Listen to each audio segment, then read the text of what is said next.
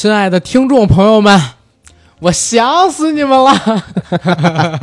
哎呦，好几年没听见这个招呼了，分外想念。咱们的听友朋友应该对这句话也很熟悉。基本上只要是中国人家里边有电视的，然后成长于八十年代、九十年代的，对于刚才亲爱的，当然不是听众朋友了，是观众朋友们，我想死你们了，是非常非常熟悉的。他代表了一个常驻春晚超过三十年的相声演员冯巩老师，这也是我们今天节目的主题。然后也是我们喜剧的忧伤，时隔一年半之后的一个新作，对吧？这个系列好久没做了，上次聊还是《开心麻花列传》啊，有一年半了，一年半了。哦，啊，这那是国庆档之前九月份的时候咱做的，现在快一年半了，都一月份了嘛，嗯，对吧？一八年，一八年，对。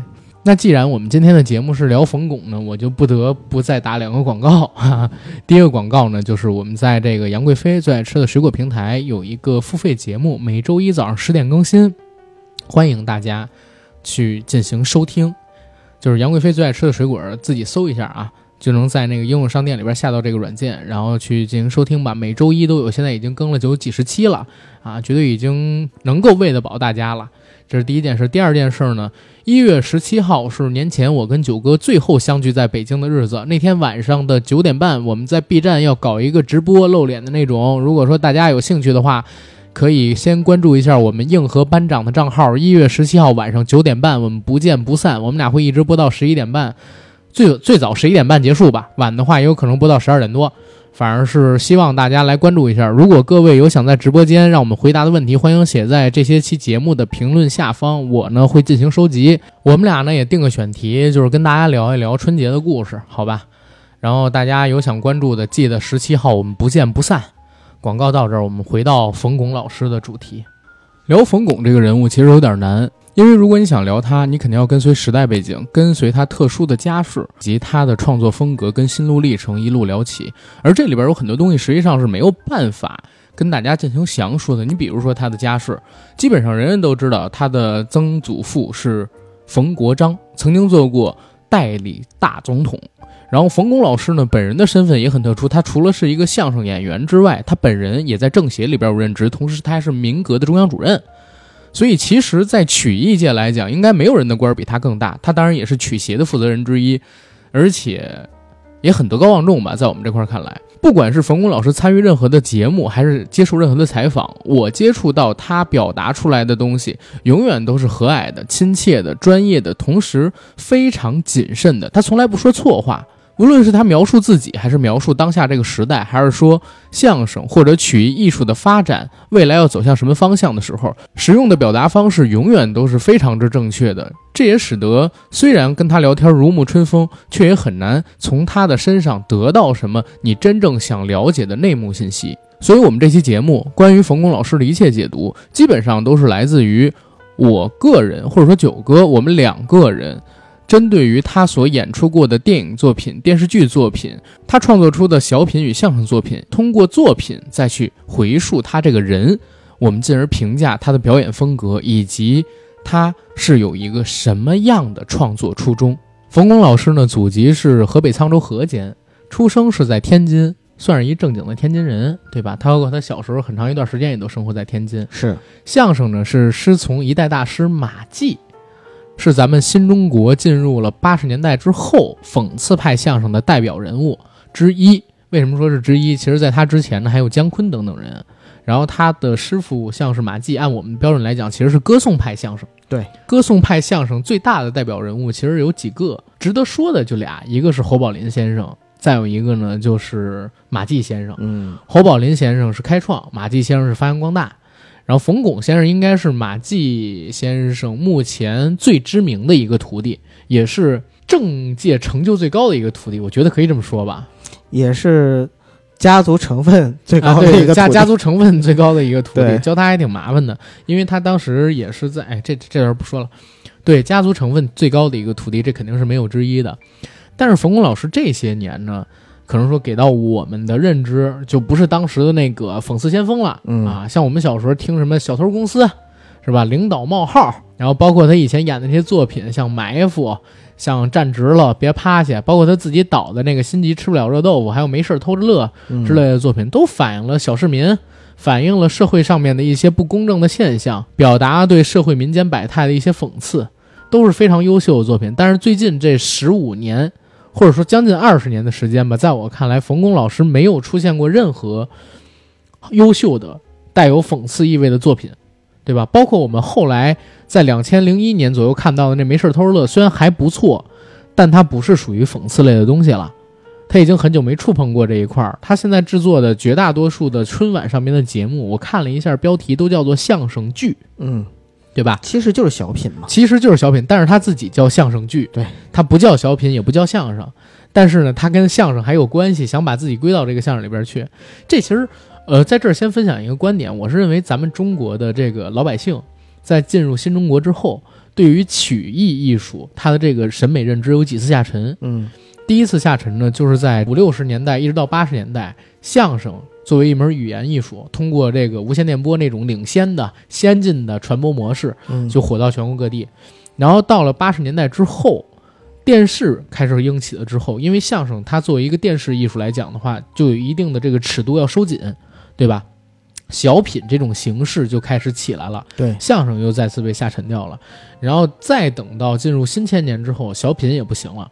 对吧？然后大家都开始看网络上边的一些段子等等的一些东西，所有的百姓对于这些曲艺艺术，他在过去这几十年当中的认知是有几次下沉跟更迭的。对，啊，中间还有差点引起过更迭，就像是东北的二人转，嗯。是由这个赵本山老师所提倡起来的，但是一直好像也没有彻底推开。对，啊，只是有一段时间在北方这个城市很火，然后进入新千年之后，随着互联网之类的东西起来了，郭德纲差点也让相声。直接再次沉淀到全国，啊、但是呢，最后还是没有形成像当时八十年代那么大的那种浪潮。没有百花齐放，只有一家独大。对嗯，在当时那个时代，我觉得所有东西都是跟时代有关系的啊。所有的东西，艺术创作你都脱离不了当时的那个时代，哪怕你想超越时代，或者你做到某一层面超越的那个时代，但是你的根儿还在那个时代里边，你不可能完全的跳出去。这是跟随当时的物质发展水平跟老百姓能接受到的传播渠道有关系的。你就像相声为什么火，我觉得绝大部分的原因是在于当时广播，对，哎，电台广播，如果没有广播这种形式，你觉得相声演员有可能就直接被称为人民艺术家？然后全国各地对于相声演员侯宝林先生、马三立先生他们这种热爱到了一个空前的高度吗？广播其实是对于相声和评书都有很大的推广作用。，对，嗯，他们在五六十年代的时候，那会儿还算是非常非常前沿的媒体呢，新兴媒体呢，对吧？对在中国最起码是。至少普及性要很强。可是你一看电视一来了，电视的冲击就特别大，对电影的冲击都特别大。嗯，然后对于这个相声，我们讲冲击就更大了，尤其是小品开始出现在春晚上面之后，相声的市场就越来越少。后来大家又有了电视剧嗯，啊，电视剧真正出现了之后，大家更不愿意拿出时间来去看已经听过不知道多少次的相声，跟看过不知道多少遍的小品了。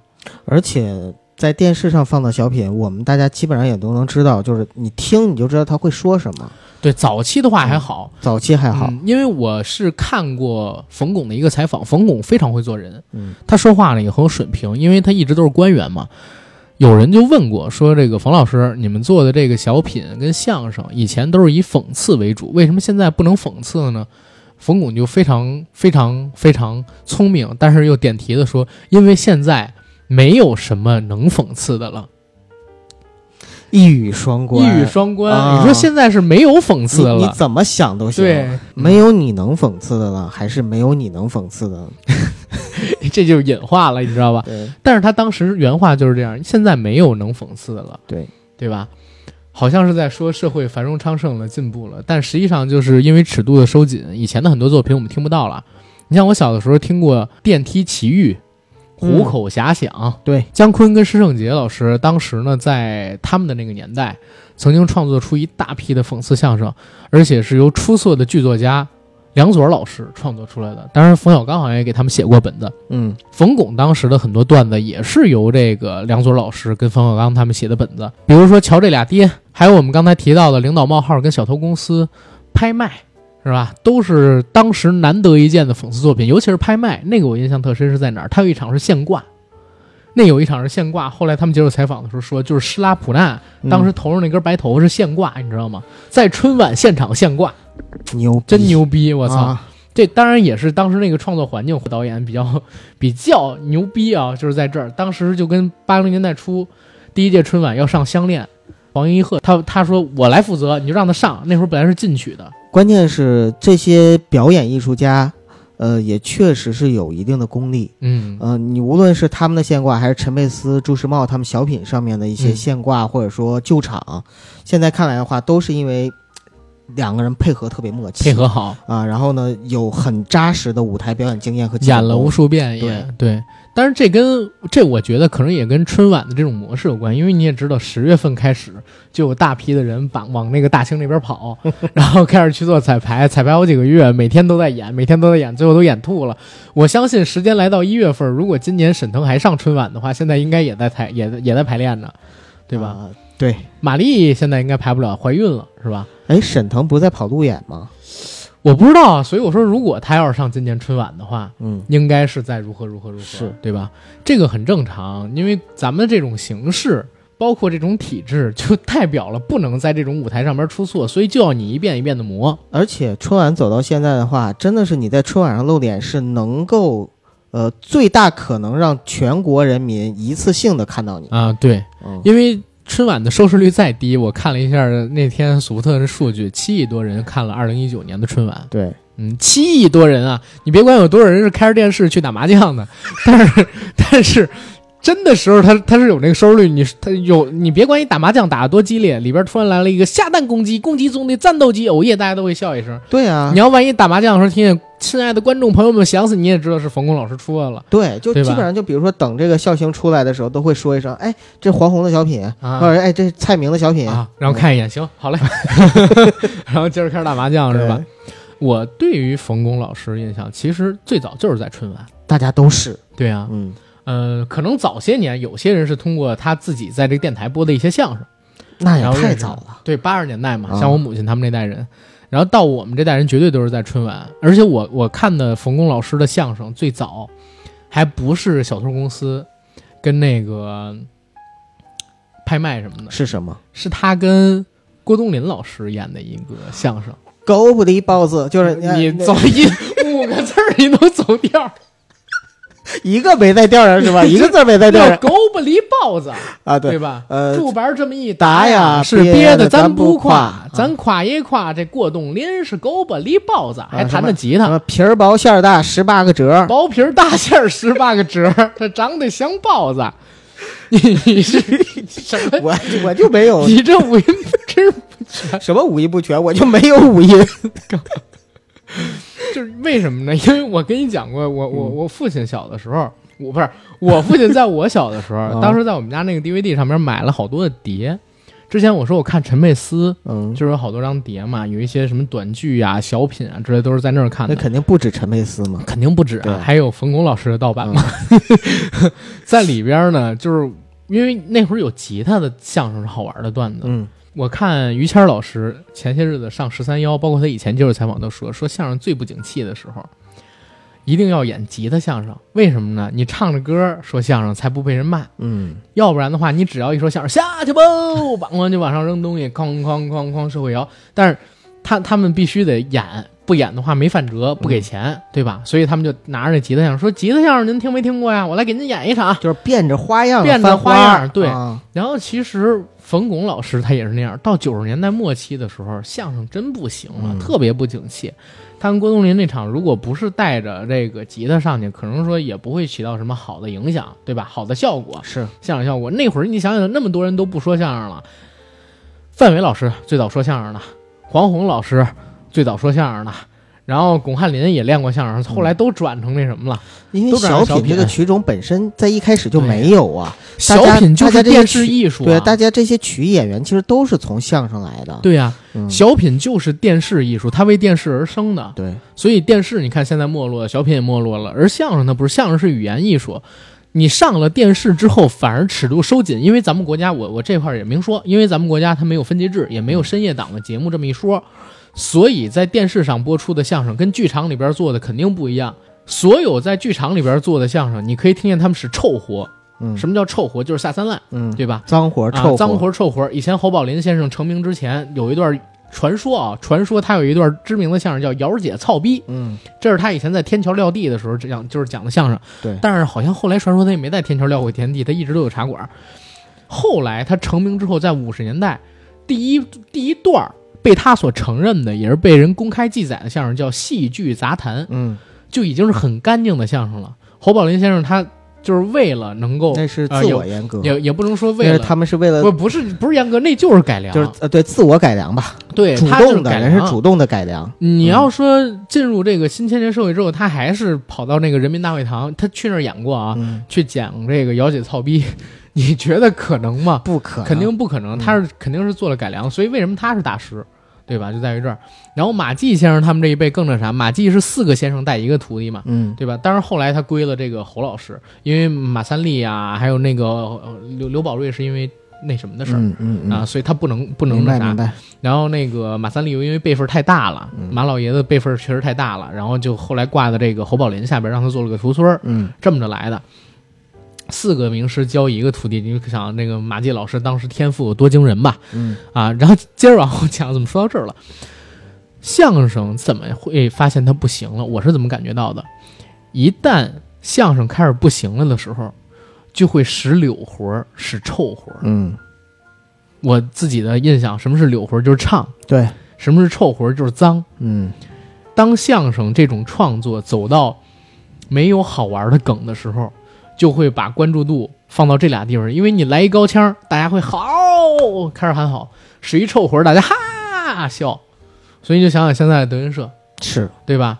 以前的那个时候，相声也是这样的。你就包括冯巩，他把这个吉他相声带上舞台，跟着唱了一段高不离豹子什么三弦什么乱七八糟的东西，就是因为当时的相声不景气了，嗯然后当时尺度收紧，你很多东西你不能说了，要不然就是柳活儿，要不然就是臭活儿。春晚上边说臭活儿肯定不行，所以他只能说柳活儿。对，就当时来了这么一场，那也是他在春晚上边的最后一个相声，单纯的相声。后来不就改良成相声剧了吗？，对，后来就是相声剧，但是他早期那些作品确实是非常有讽刺性。嗯对吧？你像小偷公司，啊，小偷公司里边一明明你都是一小偷的公司，结果就俩干活的，其他全是各种领导，嗯，对吧？有盖章的，有记账的，然后 就俩人在外边就是干活的。讽刺官僚主义嘛，官僚主义，而且也讽刺社会这种小偷现象嘛。那会儿确实还是那个在北京挺乱的。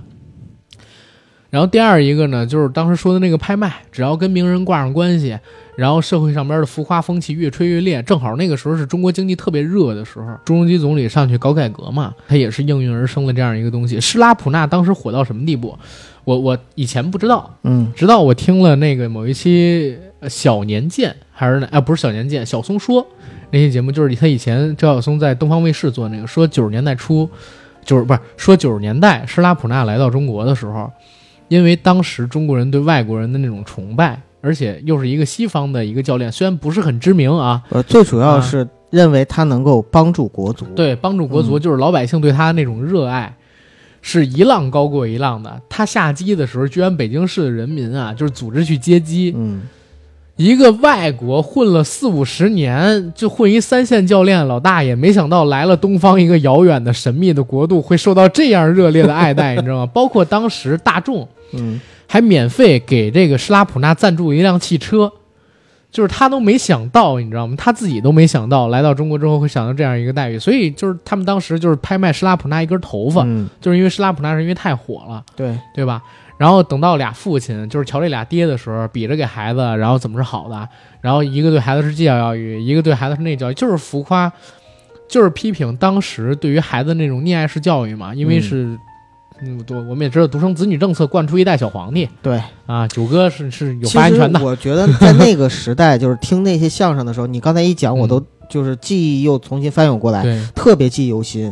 一个是印象很深刻，第二个呢是我感觉当时的创作者，无论是牛群、冯巩还是嗯姜昆他们，对就是每一个说相声的艺术家，他真的是观察生活，对然后他是下沉，把自己下沉出下去之后，观察到生活中真正的这种社会现象了。嗯这种现象，你看我在东北，然后他是讲的肯定是北京的。全，国一盘棋嘛，对，讲的是北京的老百姓的生活，但是你会感觉全国大家都是一样的，嗯。听这个东西都有共鸣，对。因为这个就是生活。对，但是你看现在你，你看现在这些说相声的在讲的那些东西，你会发现其实很不接地气儿了。其实我觉得是有两点，嗯，第一点呢是八九十年代的时候，社会分级还不那么大，单纯，呃社会比较单纯。不光是社会单纯，嗯就是贫富差距没那么大。嗯，我虽然说可能上了春晚，但我挣的钱可能没那么多，嗯我跟你们享受的生活还差不多工资的。哎，对，嗯所以我能讲就是平民百姓会遇到的那些社会大环境的事儿。嗯，但是现在呢，就是我们知道上过春晚，怎么着都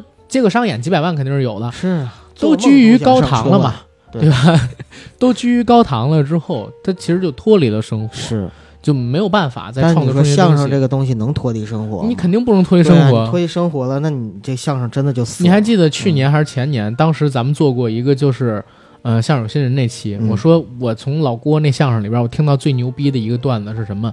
是《西征梦》里边，嗯，当时呢一个金发碧眼的一个外国女的过来找做三百哎对，嗯说怎么走？刚吃完削面嘛，弄了两瓣子蒜。我说我坐三百走。嗯，我说你还只有三百呢？这儿没有三百，有一辆区间的。对，这是我听过的郭德纲讲的最牛逼的一个梗，我不止一次这么说。就是因为他太生活了，你知道吗？就是太生活了。尤其后来，因为我上班，我老往那个国贸那边走，我也坐三百，你知道吗？真的，我以前也做我觉得太牛逼了。对你不能不坐三百啊或者特八，啊！对，或者特八，对我也坐特八，我还坐特八去过你们公司，你还记得吗？但是特远，我去你们公司，嗯，我我要坐特巴去你们公司得绕大半个北京城，因为我得从东边绕，哎，对吧？因为我那个在靠西边的地方。我以前上班的时候天天穿北京城，是后来的话，就相当于可以坐地铁，就不用坐特巴了嘛。只是说，但是你就想这个多生活。是，冯巩他们当时做的一些东西，首先我们先得夸这个梁左老师，嗯确实是代艺术家，不是大艺术家嗯啊。人家梁左老师的作品都是非常非常厉害的，从我爱我家到这个东北一家人，到这个我们现在看到的姜昆老师他的早期的相声《虎口遐想》什么的，看到冯巩老师他说的这些相声，他自己虽然。有很多的这个严肃文学的人不太承认梁左老师说的就是一个在严肃文学门口然后敲黑砖的，但是我我不这么认为，我认为人民大众喜爱的艺术作品，对这个社会有记录的艺术作品就是严肃的。当然，这只是我个人之谈啊，可能说大家你记录一个时代的作品，怎么可能不是有艺术价值和艺术成就的呢？啊，但是有人不这么认为嘛，对吧？这还不是少数啊，在很多的学者看来，梁左的东西是难上大雅之堂的，认为他只是一个通俗文学的作者，只不过是有影响力而已，就跟很多人看王朔一样。对，嗯然后我再再说回到这个冯巩老师，冯巩老师的呃作品里边，如果说相声段子，九哥你觉得最好的是哪个？最好的我还真的没有从从来没有就是去评价过。最爱的？我最爱的应该就是你说那拍卖拍卖啊，我记得得里边还有一段是就是他拿出一个帽子，这是赵本山的帽子 啊，这个二十年没换过二十年没换过啊，这个原汁原味儿什么的，啊，那会儿就有原味文化了。还是赵本山的原味，你现在想想都觉得很重口。哎呀，他说要不是因为戴着这帽子，他也不能那么火。王老师牛群还是冯巩说的了。嗯，但是小的时候，其实看东西现在记忆尤其深刻。对，为什么？因为好像是一年就等着这么一天。嗯呃，我记得我们小时候看春晚，在大概是还有半个月过年的时候，我们就跑去报刊亭订广播电视报哦，看排期排单儿啊，因为它是提前一周出嘛。嗯但是就是过年前那期广播电视报你得订。因为你要不订的话抢不到，第一时间，比如说这个周一第一时间把那个广播电视报买到了，回了家晚上爸妈下班之后，我们仨就吃完饭坐那块儿一起看那个报纸上面就春晚的节目，还用笔画哪个要看，哪个一定要看，哪个就是觉得可以不看或者没啥意思。基本上我们喜欢的，因为我们家都喜欢歌舞，不是因为我们家都喜欢相声小品，所以说对这个关注比较多。像什么歌舞表演什么的话，关注的就比较少。呃，京剧肯定是最不愿意看的，然后偶尔还看看魔术。所以那个时候呢，就是到了春晚的时候，就是三十晚上，我们一家人真的说一边包饺子，然后一边就聚精会神的看这些呃相声小品。嗯，所以那个时候，几乎每一年春晚里边的这些相声小品都记忆犹新。是但是你到了自己长大了之后，然后现在真的就没有这种感觉了。我为什么感觉就是你跟我看待的这些东西不一样，是因为你真正经历那个时代，然后因为刚才我说的那些作品，嗯，然后它都反映了当时那个时代里边大事件。你为什么会对他们记忆犹新？因为你一想起那些作品，你就想到当时那个环境里边你经历的那些事儿。而且真的就是我们看的时候为什么会会心的笑，老百姓、嗯就是因为当时无论是冯巩的相声，嗯还是赵本山的小品、嗯黄宏的小品，那么反映的就是当年的事情。你你听到黄宏说那句“我为国家”，然后要下岗那那句话的时候，你们东北到底是骂还是夸呀？那我不知道，那时候我还小。我我知道的肯定都是骂。他嗯当时就是有有一个小品是哪个小品我忘记了，好像是擦皮鞋还是哪个就是擦皮鞋，啊？是吗？说我为国家下岗我光荣，然后对他跟那个结果被骂的呀！我的妈呀！嗯我忘忘忘记了，反正是被骂的呀，就因为这个小品。对，有几年他俩一直在搭档。对他，哎呀，黄黄老师就不说了啊，嗯黄老师也不能做，他那个节目不能做。现在黄老师反正人家已经安全着陆了，咱就不说人什么。是，对，去年还出了很多风波。嗯，对，好，他风波一直不停，咱也不太提，咱就提这个冯巩老师。对，冯巩老师，咱不提人名门之后啊，我是真觉得他的相声功底挺不错的，嗯而且因为我我还爱听相声啊，我自己是感觉冯巩老师说的相声跟很多我们印象当中的相声作品不太一样，你说的印象中的相声作品是指舞台上的那种吧？不是，就是传统当中的相声作品，别管是电视上的还是就是在小剧场里边的，嗯，因为你正常的相声作品里边，你会有一个捧哏，一个逗哏，对。对吧？群口的我们不说，但是这也提一嘴啊，新中国历史上，或者就叫历史上吧，应该是最优秀的群口相声里边，正好有冯巩老师的参与，就是五官争功、啊。嗯这儿说一句，啊然后马季那个。马季老师那个，除了这个之外啊，我们说它的区别是在哪儿？冯巩他的相声脱离了原本逗哏跟捧哏这种非常固定的模式。好像是他跟牛群是属于两个人打，对。就是那叫什么呃对台戏，对对台就是两个人的比重差不多。对。嗯很难想象，就是你很难想象冯巩老师他是一个捧哏，其实、嗯很多人以前都觉得冯巩是逗哏，但是实际上他跟牛群的合作是开创了相声演表演的一种新类型，嗯你知道吗？他是通过大量密集的台词，过于密集的台词。比如说像《瞧这俩爹》里边，他就有这样：我怎么样，我对儿子怎么样；我怎么样，我对我儿子怎么样。对，他们俩是一人一句，一人一句。然后在拍卖里边也是一样，牛群作为一个逗哏，然后拿起施拉普纳的头发，今天我们拍卖施拉普纳头发，然后冯巩走到施拉普纳前边去说：“施大爷，我们保证，我们就要一根儿。”哎，我怎么说还有股湖南味儿？我们就要一根儿，因为您头上也不富裕，是吧？就是当时他们俩相当于是一人一句这样往下去说的，嗯，实际上台词占比差不多。对，我认为这样的形式有可能就是因为，嗯，梁左老师创作的这个本子。呃，也是也。我想也有另外一个因素，嗯。就是在春晚上面啊，需要就是两个人都展现，因为牛群他是逗哏的，本来冯巩应该是捧哏，嗯，但是冯巩是不是也有抢戏的心理在里边？嗯，可能会有吧，嗯。但是他风格好像一直就这样啊，以前的相声就是我最早的我没听过啊，啊。就你有没有听过他最早期的，比如说在电台播的那些相声啊？他其实最早是跟刘伟合作嘛，那那个时候他也是捧也是这样啊，啊，也是捧哏，他也是捧哏。啊。刘伟是谁？就是大家看过那个《人民的名义》嘛，嗯《人民的名义》里边有一个，就是跟赵瑞龙一起培养高小琴嗯。啊，培养那个高小凤她们姐妹的那个老头儿，他们还就是叫毒蛇，他们还约的香港好见面儿那个家新年说老头儿，我记得我年轻的时候，我看啊刘伟是一个标不丢直儿的小伙儿，声音特洪亮。我。问你啊，九哥，冯巩老师是五七年的，冯巩跟我爸同岁。啊，然后嗯。刘伟老师跟他差不多大，你你 难道他俩现在不能叫老头吗？是是是都六十，多了，对吧？是。冯巩老师六十三马上，嗯。然后刘伟老师也差不多吧。他们俩当时那段就是以前做过一段，包括他们最开始五官争功，刘伟也上了，对啊，对吧？嗯他们当时做的那些角色里边，你也能看到，嗯冯巩老师戏份挺多的。他虽然是捧哏，但是他似乎一直都是这个风格，嗯对吧？风格里边，你像那个马三立，马老爷子，马派相声泰斗，马家的相声就是一头沉，捧哏的几乎说不上话，嗯，你甚至能把当时单口，你像逗你玩儿之类的东西，嗯包括开州场马老爷子本身不就是单口吗？谁谁说的？我靠，单口大师啊。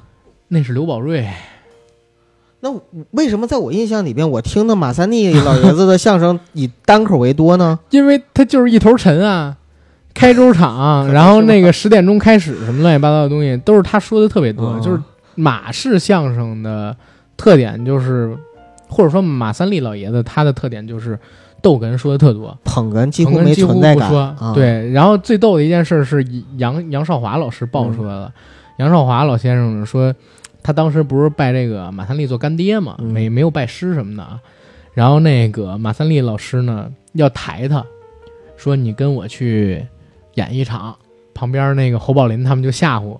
杨杨少华说：“你少说话啊，少说话啊，给这个马老爷子养砸了。”他们就说了一个开州场，结果整个大概三十分钟的相声，杨少华老师呢就说了四个字儿，嗯，哦，就四个音吧，应该叫。真的，我看了那个视频，几乎就没说话。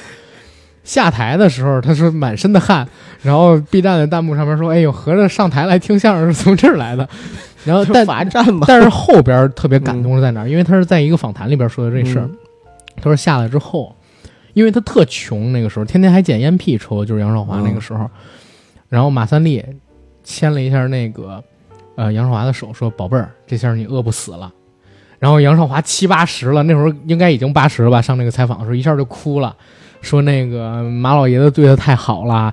然后现在还有好多人传，然后他跟那个少马爷什么的不和，什么乱七八糟。其实他们俩确实也是以前有点那啥，但是杨老师一直都挺那个，哎，这不说，反正现在两人握手言和。后来那期嗯采访就是，呃，少马爷也出来了，然后两个人还相拥一抱，然后等等等等，讲了好多以前的趣事儿明白。啊，确实是好人。但是就是说这种风格就是一头沉，嗯是逗哏说的多，冯巩的风格就是他说的也不少啊，所以你就导致他也能上个五官争功，然后一起跟大家去演这些东西。对，啊，但是这也得说，一进入到九十年代之后，相声明显干不过小品了之后，冯巩老师就开始转型，就很聪明。他我看他是一特聪明的人，就冯老师，他应该是从两千年开始吧，就是差不多九十年代末啊两。就开始演所谓的相声剧，就是小品嘛，嗯实际上就小品。我反正就认为相声就是从九十年代中期开始渐渐不行，嗯到九十年代末两千年初的时候，就是零四年郭德纲起的之前，相声彻底就是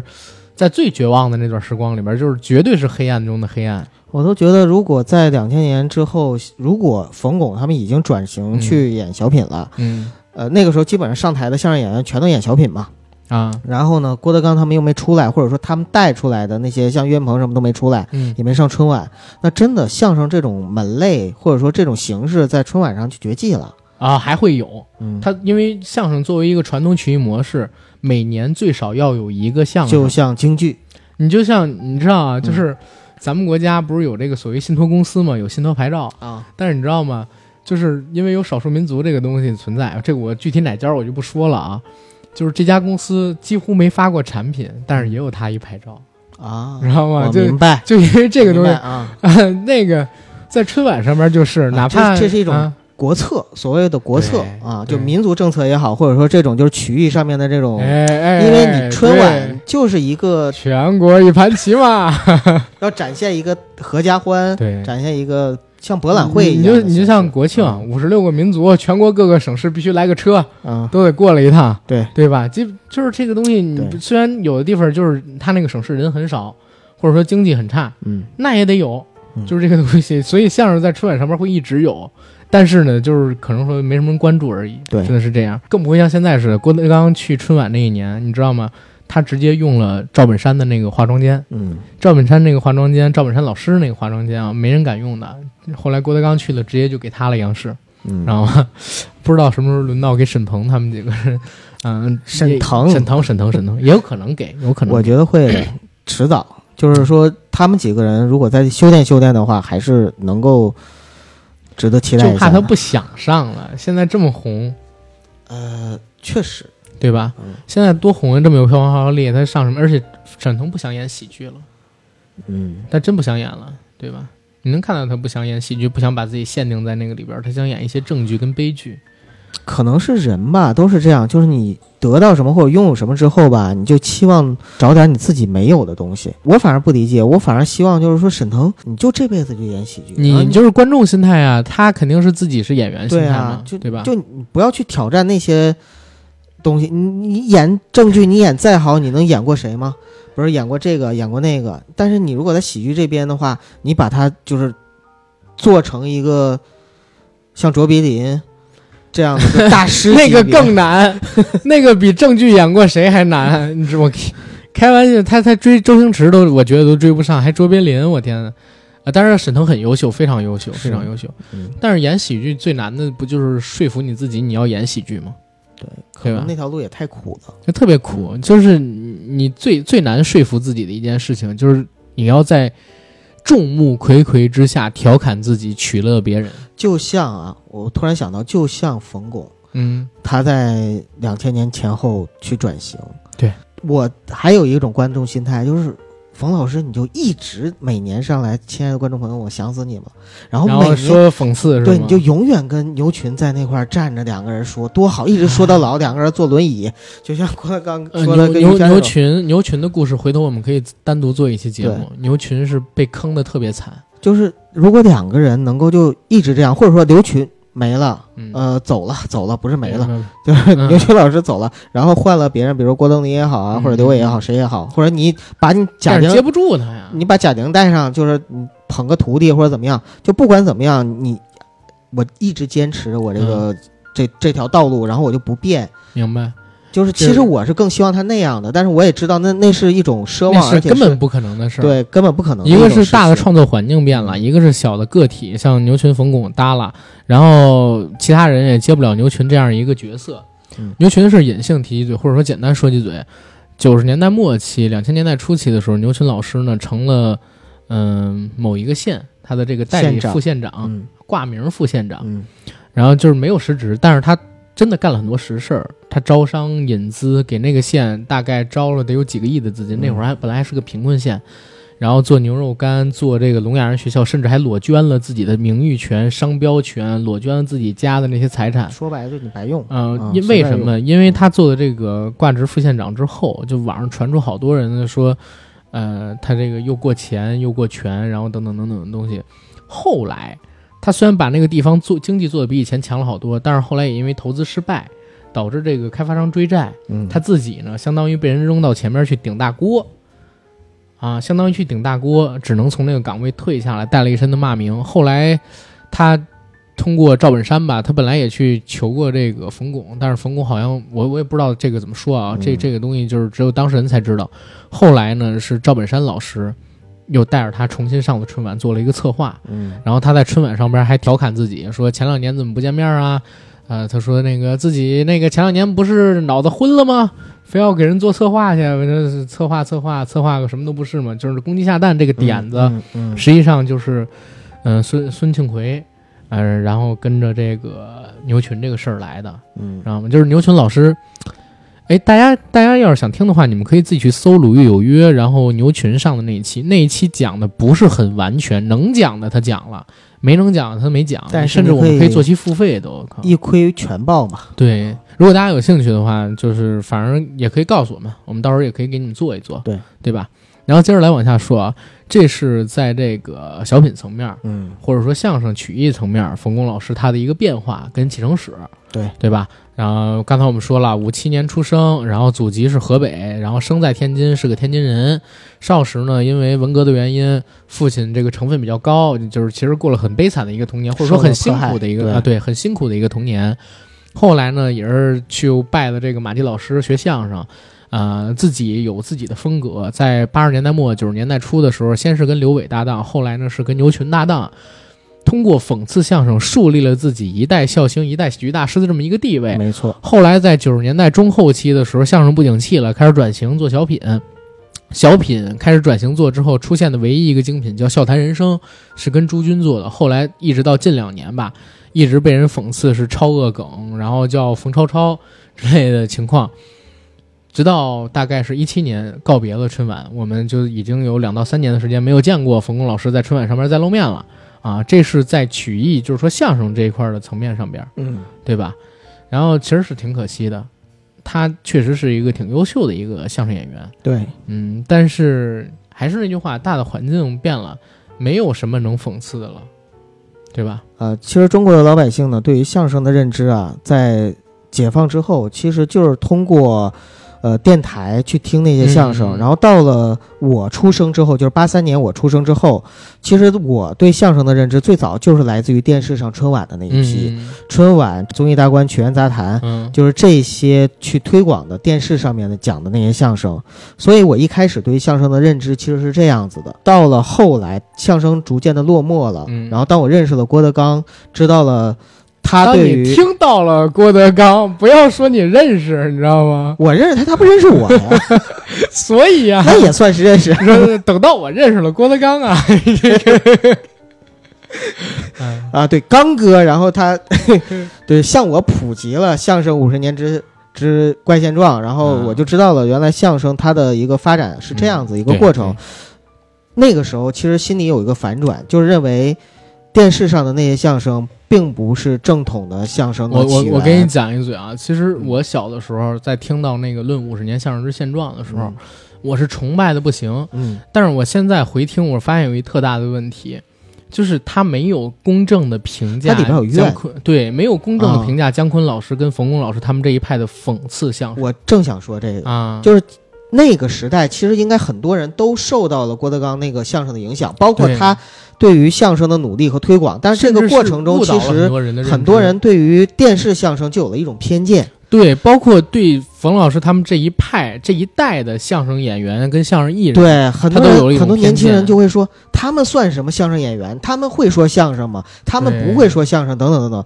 但是这几年我一直在反思，我就觉得小的时候为什么我看的时候我那么哈哈大乐，然后我看到了很多东西，现在想起来的话，里边有讽刺，有真实的反映。嗯嗯，老百姓的生活，然后也有真正的幽默，包括梗、包袱、贯口，就是那些相声的基本技巧，说学逗唱这些都有。啊，只不过呢，他不是以最传统的郭德纲要追求的那种，就是一捧一逗，老然后郭这个特现在传统的那种是吗？风格去展现出来。老郭这个现在也不是啊，老郭现在这个都颜值相声了，他还是吗？嗯，对吧？对我我真的不开玩笑的说，我对德云社这些年的发展特别失望。是就是刚才我说的，当相声创作真的不行了的时候，柳魂儿跟臭魂儿就会开始使出来，然后让大家好哈笑。他已经把整个的相声或者说在这这个行业是完全公司化运营的完全公司化商业行为甚至有然后点带歪了。经纪公司，对，他就是一个经纪公司，所以嗯。它里边就无论是张云雷也好，其他人也好，他那个就是捧，甚至还开创了颜值相声，对。对吧？就是现在也不要求你会柳活了，柳活会一手就行，然后还要配着吉他唱那首，嗯，对吧那个还好，很多的 很多的，其实我看那个就是德云社的演员，其实嗯用我们东北话叫耍狗驼子。就你嗯之前问过我耍狗驼嗯子啥意思吗？就是耍宝，有点像以前的二人转的那种感觉。就是你不是说嗯去去耍自己的活儿，而是就在台上去跟观众对卖丑、卖单儿，然后那个卖那种你就别说这么多新词儿了，我这接都不知道咋接。卖单儿是啥？我靠！你说耍我坨子，我可以说卖丑；卖单是啥，我都不知道咋解释。哎，总之你理解我的意思吧？你得让大家理解。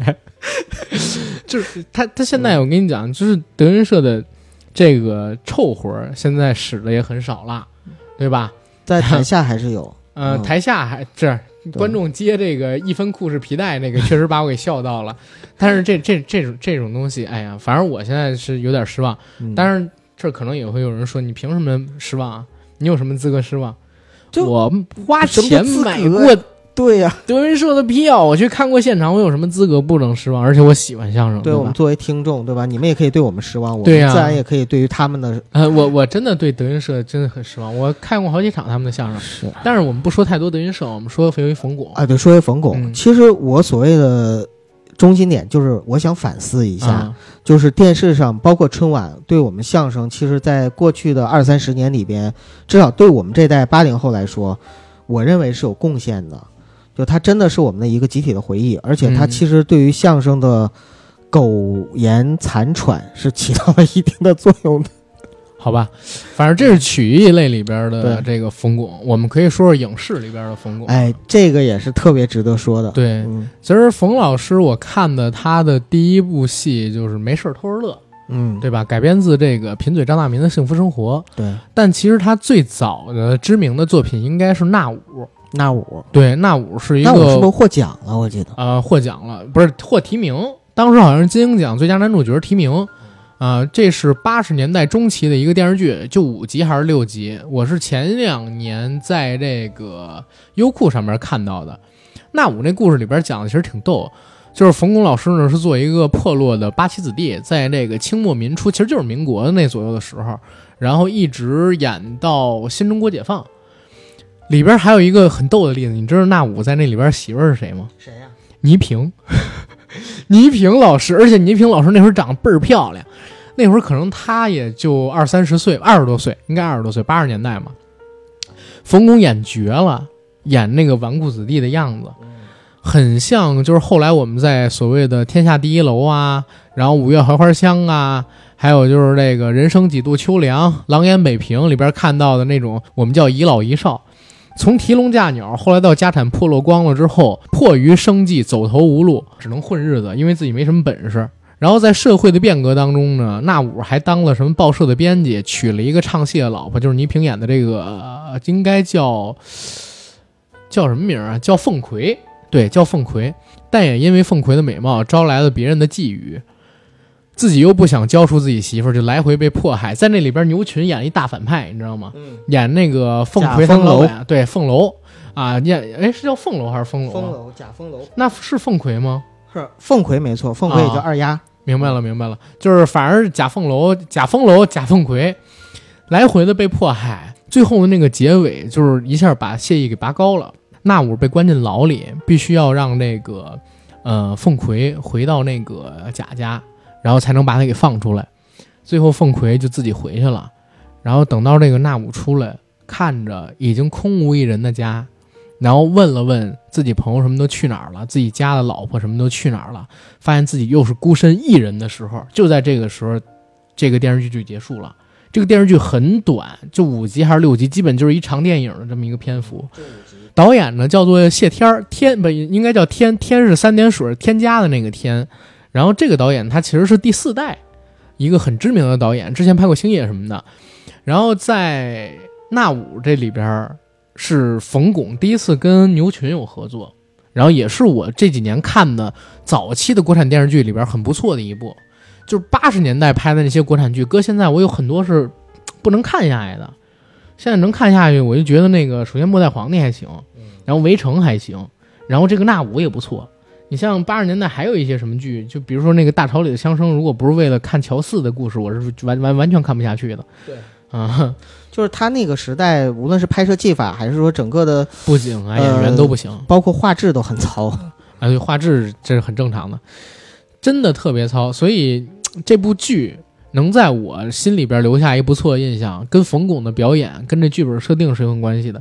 它是一个悲剧啊，它是一个真悲剧。在那部剧里边，冯巩最后利落极了，就那个收尾。然后再到后边，我又看了冯巩演的什么呢？叫《埋伏》。埋伏那个剧很有意思，就是在这个哪个城市，好像青岛还是在哪儿，发生了一个血案，一家四口被杀了。然后这个案犯呢，警方想要抓住他，抓住他之后，当时不是全国一盘棋嘛？哎，我们今天怎么老说到这句话？警方呢就找了这个叫做叶民主的人，让这个叶民主，呃，去进行埋伏，找到一个水塔去看，用望远镜看守一个被警方跟踪的一个四合院。说这四合院呢，有可能因为警方接到线报，说这四合院有可能是有这个杀人犯跟这个案犯什么的要在那儿待着。冯巩呢就自己爬上了那个水塔，在水塔里边自己埋伏了几十天，最后弹尽粮绝，只剩下一个手提电话，然后一点方便面渣子，还有一点点的矿泉水。自己困到累到不行的时候，头悬梁锥刺股，把自己头发吊起来，披着一个军大衣，就一直在那儿埋伏着。因为他之前接到的指示是，如果敌人没出现，千万不要联系我。这是警方跟他说的。演警方的人也特逗，是张嘉译演的。然后张嘉译当时的名字还叫张晓彤，当时是这样说的。所以冯巩在这几十天的时间里边，哪怕是弹尽粮绝，因为忠于他自己的任务，忠于自己的责任，没有跟任何人联系过，就最后都快饿死了，都没有打出那个电话找到那个警察。但是在那段时间里边，有一特逗的事情，就是每天有一个电话会打给他，然后这个电话呢打给他之后，会告诉你，你这辈子遇到的最大的敌人就是你自己，没有人能够战胜你，除了你自己。就是类似这句话，因为原剧好久没看了，我已经想不起来了。嗯，他就每天听着这句话，激励着自己，坚持了那么多天。但是刚才也说了，所有人都把他给忘了，甚至还有人报失踪，说怎么他找不着他人呢？等等等等的。到了后来，真的那个案犯出现了，也被他追踪到了，他联系到警方，警方才知道原来在这儿还有一个人，然后还他妈有人埋伏着，埋伏这么多天，等到警方去找的时候，发现他已经快不成人样了，又赶紧救他。他连着睡了好几天，在这几十天的时间里边，他几乎都没有合过眼，没有睡过觉，就一直盯着下边那房子，水塔下边那房子，好几碗米饭才回过劲儿了。回过劲儿了之后，就跑到公司里边狠狠地打了郭冬临一顿，因为就是郭冬临使坏，然后让他去看守，然后又因为他使坏，别人才忘了他看守，把郭冬临给打了一顿之后，从这儿走出去了。更逗的是啥？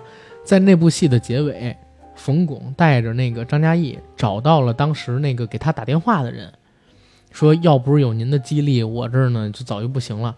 结果他发现给他打电话的那个人居然是一聋哑人，那是怎么给他打电话呢？就是这个聋哑人呢，每天会不往外拨好多的电话，然后放一段录音。这个录音里边写的就是什么呢？录音里边写的就是你这辈子最大的敌人就是你自己，只有你自己才能战胜你，没有人能打倒你。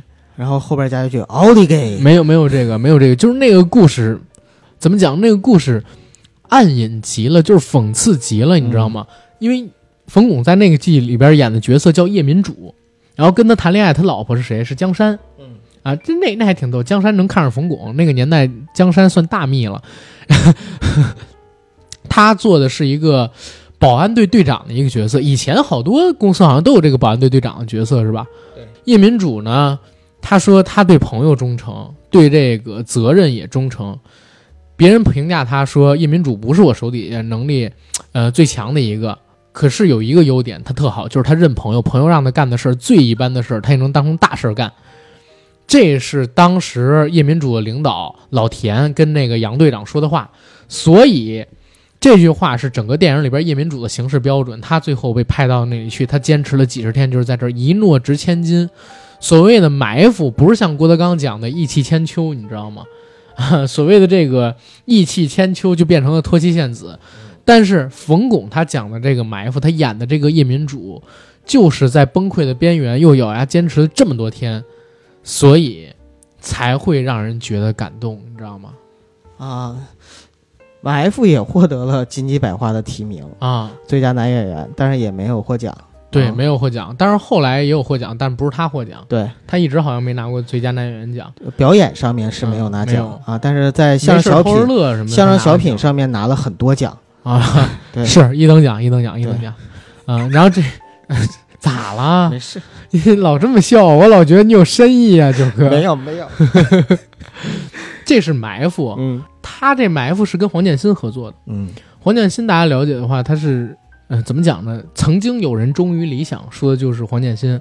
他在八十年代的时候做过什么错位、轮回、埋伏三部曲，黑还有那个黑炮事件。嗯，黑炮事件大家都知道是一个非常好的讽刺的一个电影，对对吧？？黑色幽默啊，我们叫错位，就是第一部科幻片儿，新中国第一部科幻片儿，讲一个人造人，嗯他的故事不是人造人十八号，是十七号，这是人造人一号。然后等到了这个埋伏里边，也是讲了这么一个故事。后面呢，他还拍了什么？站直了别趴下，然后以及我心中的神作背对背啊、背靠背脸对脸，还有这个红灯停绿灯行，求求你表扬我。然后紧接着他就拍了建国大业、建党伟业，然后做了这个建军大业的执行，然后就是很多人说他曾经忠于理想，是这样的一个导演嗯，啊。你看这个评价多好，是不是也是一语双关？就最重要的词儿就是曾经呗。嗯、他忠于理想啊，啊，这是重要的地方。你这关注的点怎么这么不正正确呢？九哥，我想知道，讨厌你。他跟冯巩第一次合作就是这个埋伏，嗯第二次合作的时候，呃，就是站直喽，别趴下。站直了别趴下这戏你看过吗？看过啊，那戏给我印象最深的是牛振华，不是冯巩。对，但是冯巩演的也很好，演一个咱们叫不是电影里边管他叫臭老九，咱们管他叫就是被时代所抛弃的有小私心的知识分子，对对吧？在改革开放的大潮当中，他自己明明是一个作家，但是收入呢却一直上不去。自己搬到了一个新家，旁边住着一个非常粗鄙的牛振华扮演的邻居，比如说酗酒、打老婆，然后乱扔垃圾、侵占公共财产，嗯、各种占便宜，但是又因为脾气暴，冯巩根本不敢惹，每次吵架的时候只能唯唯诺诺的，甚至偷偷回到家里打报警电话，再从窗户跃出去，假装刚从外面回家，省得这个报警的嫌疑落到自己身上这样的一个角色。这是我觉得冯巩他演的好多人，就是你别管是埋伏还是哪儿，其实都有一种小市民的影子在，对，知道吗？就是他贴近生活的地方，他很像是八九十年代生活在我们身边那些工厂里的小干部。就是他实际上是有正直善良，但是这种正直善良往往是隐藏在懦弱的后面。对，或者说就是他得先保证自己，然后才有资格提正直跟善良。其实有的时候我感觉他跟葛优很像，因为葛优嗯有一阵子演的，比如说像《卡拉是条狗》啊等等嗯，那种电影，其实里边也会有这样的一个形象。他跟葛优还合作过，嗯，是？有一个广告，葛优演这个李东宝，然后在这儿发呆，啊冯巩走过去说：“哎，东宝干嘛呢？想葛玲呢？啊，啊，我给你介绍个新来朋友，双汇。”拿出一根双汇火腿肠，葛优眼睛了，咔一瞪，大家想葛优老师一瞪眼那个特搞笑啊，嗯把双汇火腿肠打开吃了一口。冯巩老师渐渐的问：“还想葛玲吗？葛玲是谁啊？” 其实我觉得葛大爷当时应该再加一句，啊，吃完了，嗯，葛玲的味道。我的妈呀！啥玩意儿？您那葛玲是谁？我觉得就挺好，真的挺好。他们俩就是在这儿合作过，嗯然后两个人的演技啊也分了一下高低，是吧？葛优老师确实有一段时间跟神一样，你知道吗？演什么是什么。对，站直了别趴下，在我这儿我做一特别不公道的评价，我把他评价为中国的钢琴师。看过钢琴师吗？就是那个艾迪洛言我布奥迪我那个。在想，就是你，从哪个点上去说这个？你看嗯艾艾德里安·布奥迪那个钢琴师，就是体现出一个什么东西啊？就是罗曼·波兰斯基的那个，嗯，有时候苟且也是寻常人的一种生活方式，嗯对吧？甚至苟且的活着，已经是一个在特定环境下的人可遇不可求的这么一个事儿，呃，可可争但不可求的这么一个事儿，嗯对吧？当时那个钢琴师里边印象很深刻的桥段，就是当德军大概三十个士兵围着几千个犹太人，让他们在这里边等着货车像运牲口一样把他们运到隔离区里边去的时候，当时犹太人是不反抗的，然后用身上最后的钱买了一块牛奶糖，然后用小刀子切成几块，每个人含一片，这就是今天的饭。嗯。绝大多数人不反抗，包括这个钢琴师本人，他爱的女人跟了其他的人，他自己呢就一直穿行在各个高楼大厦之间，跟幽灵一样，然后去吃垃圾啊，吃那种发霉长毛的土豆啊，已经长发芽的那种带毒素的土豆，就整个人已经消瘦到不行的那个时刻，他也没想过反抗，他其实想的就是我得先活着，我要吃，他是一种饥饿的状态。然后等你看到这个站直了别趴下里边，他其实也是一样的。冯巩扮演的这个角色，他的任何情况，你只要不伤害我自己，其他任何都可以。从开始的时候，他第一次遇到这个牛振华，发现牛振华把垃圾堆到自己家门口，他跟牛振华开始还抗争，后来发现牛振华长得是脖子大，然后这个肚子大脖子粗，是吧？有点像大款，有点像伙夫的时候，嗯自己就觉得我得放弃了，就没有再过分的争执，甚至说也不敢动手。还是牛振华发现他是个作家，对知识分子还有点肃然起敬。对对，肃然起敬，才把垃圾弄走了，是要跟人家呃保持好感情。后来呢，发现牛振华就是人很蛮横，等等等等的时候，也只敢在家里边跟媳妇儿那磨磨叨叨，嗯绝对不敢上门直接跟这个牛振华硬碰硬，对吧？有点像键盘侠，怕现实生活中牛振华扎他。然后在牛振华成了大款，牛振华养鱼嘛，结果成了大款之后，对他还要蹭牛振华的好处，但是又要故作清高。呃，让这个自己的小舅子包下了这个牛振华的鱼食，然后自己从里边偷偷的提钱，对吧？嗯后来还发生一个什么，他们家那女孩就是瞿颖嘛，那会儿还特年轻。瞿颖帮着这个牛振华干活，人牛振华特讲义气，就是里边讲的那故事是啥？说我跟你讲，这要不是我哥们儿他们家孩子，我哥们儿早给他办了，什么乱七八糟的。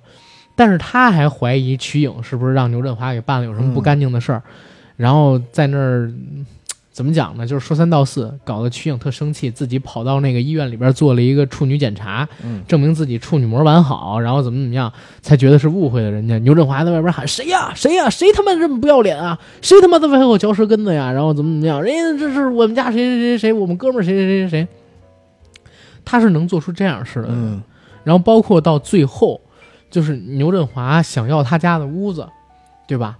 开始的时候他还不想给，后来牛振华早就想到了，他说：“我给你买了一更大的楼，地段更好。为什么要占他家屋子啊？因为他那个算命先生算牛振华那屋，说你这地儿养鱼一定能大赚钱，所以你最好别搬，你还在原地开。他就想把隔壁家冯巩家买下，扩大生产扩大生产，但是又不搬地方，给冯巩给冯巩买了一房。冯巩跟自己媳妇儿跑到那个新房去看，哇塞，美极了，又大又宽敞，还是楼房，而且不像他们家那样楼层低。早想去，但是一回去，父母说：“哎呀，事儿是好事，但是你得容我考虑，其实就是要面子，你知道吗？就是拉不下来这脸。”结果牛振华是魂不吝，操你他妈个臭老九，不搬是吧？康康拿锤子开始砸墙，拿这个铁锨在地上滋滋这么走，弄出噪音来。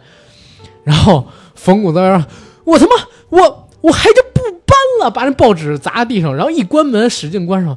媳妇儿，要不然咱搬吧。所以我说，虽然不太合适啊，嗯，但是我把它评价成中国版的，就是钢琴师。明白。有的时候我们不是说刚强跟不刚强的问题，是你已经在这个环境里边儿，然后人是有人性的，你知道吗？有多少人能克服恐惧？那这是什么人性？你最大的敌人就是你自己，你嗯害怕。有时候我们真正恐惧的就是恐惧本身。对，这是尔冬升在某一年金像奖上面说的话。为什么他说这句话？大家自己去查。但是我最大的恐惧就是来自于恐惧本身，因为你恐惧，恐惧他打你，嗯所以你恐惧，你不敢去跟他进行硬碰硬，这是很悲哀的一件事，但也是人的常态是，啊、有的时候我就在想，那些犹太人当时为什么不反抗，也是因为恐惧，恐惧别人杀他而恐惧。我每次看这样电影的时候，我就嗯心里特别悲哀，我就觉得这个世界上就是有这种人，就是你看了他之后，你就会觉得替他不值，或者替他悲哀。但是往往我们自己在真遇到这种情况的时候，你我们也会这样，对，我们也会这样。唉，人很难活成就像牛振华那样子，也有啊，啊，但是很难活成就是我们每个人，尤其尤尤其你没发现吗？就是当你的学历越高，你知识程度越高的话，可能你越越。越难那样子去做，对，这是一个很可悲的事情。那那个嗯电影就是冯巩他演的这些电影，最起码在我看来啊，他都是有一定社会含义的。是像《埋伏》，对，他是表达这样的一个人，在这样的一个社会环境下，他仿佛成了就是被抛弃的人。那那那那个小说叫什么呢？我忘记了，就格格不入的人。那个小说叫什么呢？哪个小说？呃我忘记了，呃，算了算了，无所谓。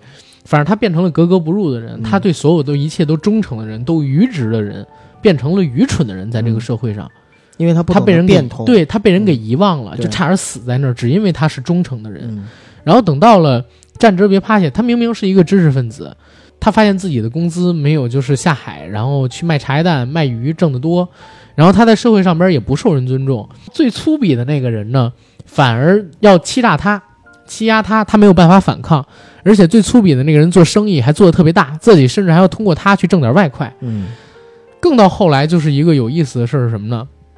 就是在这个故事里边，呃，牛振华后来做生意做起来了，嗯在一个酒楼办了一场大酒席，还特地把冯巩请过去，因为冯巩是个作家，然后拿他去撑场面。他的朋友圈里可能对，最最有文化的人，最有文化的。然后他那天请了好多大老板过来，嗯跟着自己的以前的那帮流氓混混也想进去吃。牛振华拿出五百块钱来说：“今天进场子的都是有头有脸的，然后你们这个到就到外边去吃吧，啊，就是好好玩什么的。”兄弟们各自看了几眼，然后牛振华自己走了。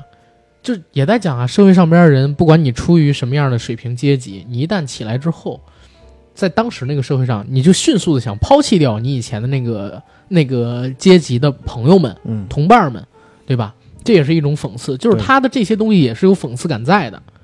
就忠这个埋伏讽刺，就是忠诚的人成了臭老九，成了不被时代所接受的人，成了格格不入的人。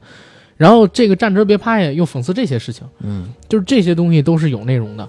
对，所以这些电影现在回过头来看的话，真的里边讲的东西很好。对，同样是嗯相声演员，对 你这句话，你看我这个梗的密度很高吧？对，同样是相声演员，同样是相声演员，嗯，而且他自己后来导的那个《没事偷着乐》是他导的吧？我忘了是他导的，嗯那个《没事偷着乐》也是很好的作品，嗯，对吧？《没事偷着乐》里边就是吃吃面是吧？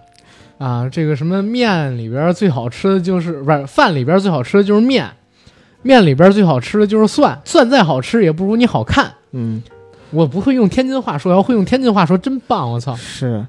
但是对其实《没事偷着乐》里边，因为可能是冯巩导的吧，里啊面我感觉会更加温情一些，对，更温情一些。哦没事偷着乐其实是改编自贫嘴张大民的《幸福生活》。，对对小说嗯、小说我看过，电视剧我看过，电视剧看好几遍。电视剧应该是你非常喜欢的，非常喜欢。然后那个《没事偷着乐》电影在 CCTV 六，因为也也播，所以我也看了好几遍。怎么讲呢？就是我还是觉得电视剧更好，但是这电影也是个好电影。嗯。嗯，九哥你看过这个吧？应该呃，看过。前两天我还翻过来重新看，当时看的时候，九嫂在旁边跟着我一起看，应该还不。错是吧？对，他说：“哎呀，以前不觉得，现在觉得怎么这个电影这么好看？”哎，我说是因为最近这几年可能你真没看什么好电影。对嗯那个贫嘴张大民的幸福生活，他是讲大概九十年代的时候，嗯，在北京开始对开始建设的那个时间段儿。嗯刚刚开始建设，就是正在拆迁拆的最火热，三环以内那会儿正在拆的时候，当时那段时间里边的故事，所谓的大杂院其实就是胡同嘛。对。但是因为都是老百姓，然后都挤着住，他们要在一个极小的生活空间里边生活着。张大民的母亲，然后张大民、二民、三民、四民、五民，相当于七个人。后来张大民又结婚了，然后有了老婆，还有了孩子，相当于那么小几十平米的一个屋子，要活着那么多人，真的很难。当然现在的话，那个四合院真值钱了。但是是是这样说，因为张大民家的姊妹多，然后他嗯父亲去世又去世的早，是暖水瓶厂好像锅炉炸了，对，被然后烫死的嗯对被被烫死的，所以他们家拿的抚恤多，工分多。其实他们家不算穷人，我当时看的时候还跟九嫂聊说，呃，其实他们家全是职工，都有正经的职业。你看张大民继承了，相当于接班嘛。一般那个时候都是长子或者长女接班，我们家也是这样的，就是我姥姥姥爷的那个工作都是由长子接班了，嗯，然后我爷爷奶奶这边，我爷爷的工作也是由长子接班对了。其他的人，你看他二民、三民、四民什么的都有正经工作，恨就恨到了九十年代。对，而且都是就是相当于是收入不低。你看他们家在那个时代有冰箱、有电视，就是该有的东西都有，但是唯一差的就是空间，就是居住的空间特别差，但是就这个东西才是最致命的，对吧？影响生活质量，最影响生活质量的。对，冯巩老师把这个戏就改到了天津去，嗯，把故事改到天，因为第一他是天津人，对他对天津的生活更懂。然后天津呢，因为这部戏是在两千年左右的，对吧？嗯，然后天津那个时候还保留着这些东西，就是北京两千年左右的时候，像张大民家的那种生活状况已经很很少了，不具有很强的普遍性了，你要拍还是能找到地方，能找到地方。啊后来那个电视剧版梁冠华老师那贫嘴张大民不就在那儿吗？对，但是天津话还是说着有意思啊！我就在想，如果梁冠华老师他们演这个天津人，在演那个贫嘴张大民，都说天津话，会有更好玩的感觉在。哎，天津话妈正根儿，你别学了啊，九哥，别学了啊！真的，真的是不像啊。我连我自己家乡话都学不好。这个天那个什么，贫嘴张大民里边有几个特别好玩的台词，嗯，就是特别精明的那种小市民市井气。通过这儿提出，我妈到底几尺的腰？这是四尺几？然后后边除了这个之外，还有什么？呃，你们厂班，嗯、不是，他得用天津话。你们厂夜班费六毛钱，我们厂夜班费八毛钱。我上一个夜班比你多挣两毛钱，我要上一个月夜班就比你多挣六块钱了。看起来是这样吧？其实不这样。问题出现在夜餐上边，你们厂一碗馄饨两毛钱，我们厂一碗馄饨三毛钱。我上一个夜班才比你多挣一毛钱。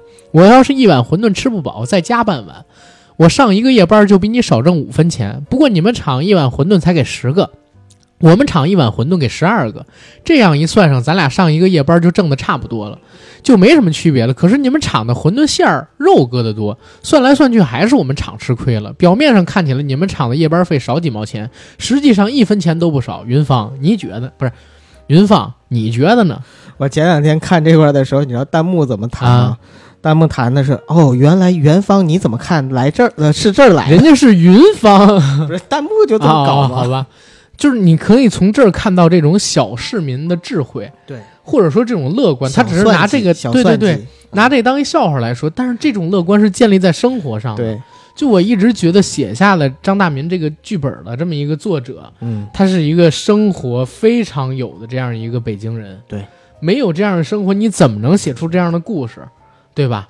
包括就是，因为我我们家前院儿，呃，曾经跟我们家打架，嗯是因为什么？就是因为他们家他接就是嗯、怎么讲？我们家侧边那院啊，是我一个太爷爷他们家，然后他家呢有一个闺女，这闺女住的我们家前院。这闺女结婚的时候，相当于还没出生，我还没出生呢，修新房，都往我们家这儿移了大概半米一米。啊，占地儿了呗，对，啊就因为这个就吵起来，几家人，然后一直就不说话，一直到我爸去世没了之后，大概得有我上我上高中大学了开始，然后两两两家人才开始有沟通。这两年我妈才会让我逢年过节过去看看之类的东西，就是因为一个站房的事情，我这还算是很小的事儿啊，嗯能到现在这个样子，这种事情在北京有多常见？因为有一句话嘛，北京人不是已经拆迁了，就是正在拆迁，或者说正在等在被拆迁的路上，对，对吧？就是这三种人。呃，当然说的是这个，就是可能说父母什么的都在北京，在北京有老房的这些人啊，嗯就是基本上是这三种状态。张大民他也遇到这样的事儿，旁边几家人跟自己家那家人一直都在等待拆迁，他们所有的生活就集聚在这么一个小小的空间里边儿。对，这也是对社会的一种现象的一种观察吧，我不能叫它讽刺，但是是一种观察，嗯，展示出了真实的社会生活，对这个小说跟电视剧要写的比电影惨，而且其实更能展现的更细腻，因为毕竟电影的时长有限，对，它里边我看的时候就是很多，就是有的时候节奏是相当于跨度很很大很快，嗯，但是你像在电视剧和小说里边写的时候，其实它能够展现的细节会更多一些。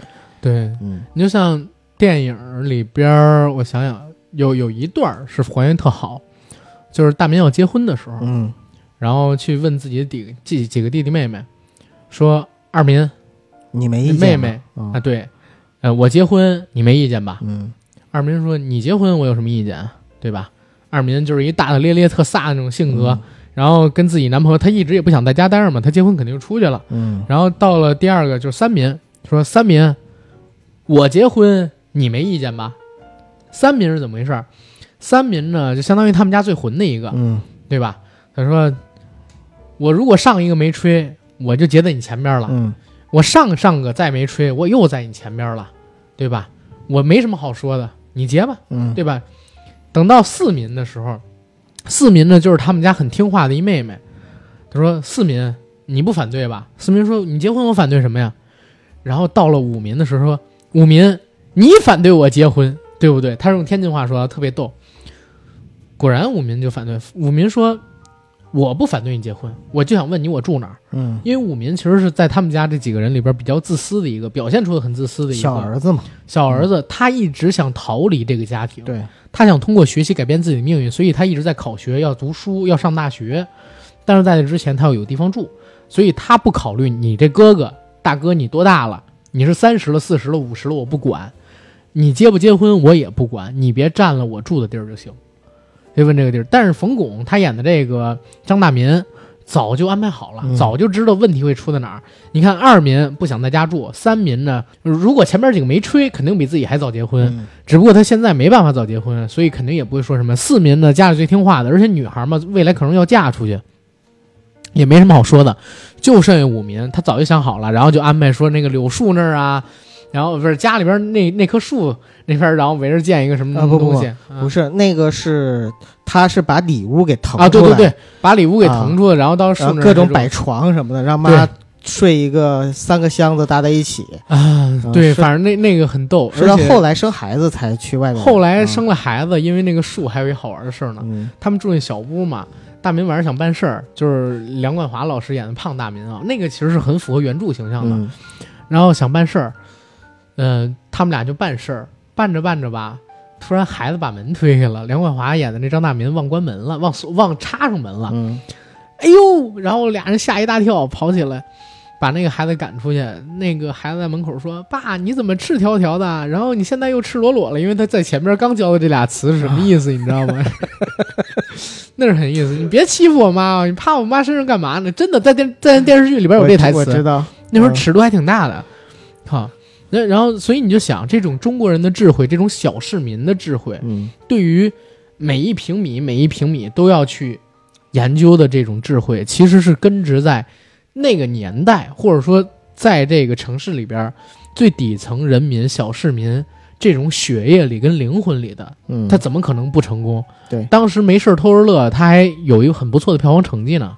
确实好，确实好看。对嗯，但是最好的还是电视剧版。嗯，电视剧版有一伟大极了的结尾，那个结尾小的时候给我看哭了好多遍，现在看还常哭。就是张大民他母亲到最后不是得了那个老年痴呆症吗？嗯对吧？然后在那之前呢，因为他爸被开水烫死，他母亲就得得一毛病，老得吃冰块对，发泄自己心里边一些仇愤。仇愤啊，嗯仇是发愁的仇。电视剧大结局的时候是到一个吃团圆饭的时候，大民他妈突然之间就脑子清醒了，可以说话了。但是清醒的时候，他不是说现在的话，是说大民还在十三四岁时候的话。突然对着大民的几个弟弟妹妹说，把他们都当成了大民，说：“大民，暖水厂来电话了，这个锅炉炸了，你爸被开水烫死了，然后你十三了，你年纪大，你扶着妈走，以后呢，你就是妈拐棍儿，然后你到哪儿，妈到哪儿，妈到哪儿，你到哪儿。嗯，这几个弟弟妹妹还小，然后你跟妈一块儿去认认你爸的尸体，然后怎么怎么样。就是他说完这个话，那个他还有一句说你是哥哥，你要怎么怎么样，我记不太清了。他说完这个话，大家都沉默着。梁冠华演的张大民跑出屋，伏在另外一个房前，然后就开始流眼泪。嗯在那儿哭。他母亲呢，还沉浸在当时的那个回忆里边，还是当的是十几岁的那个孩子，跟他几个弟弟妹妹说这个话。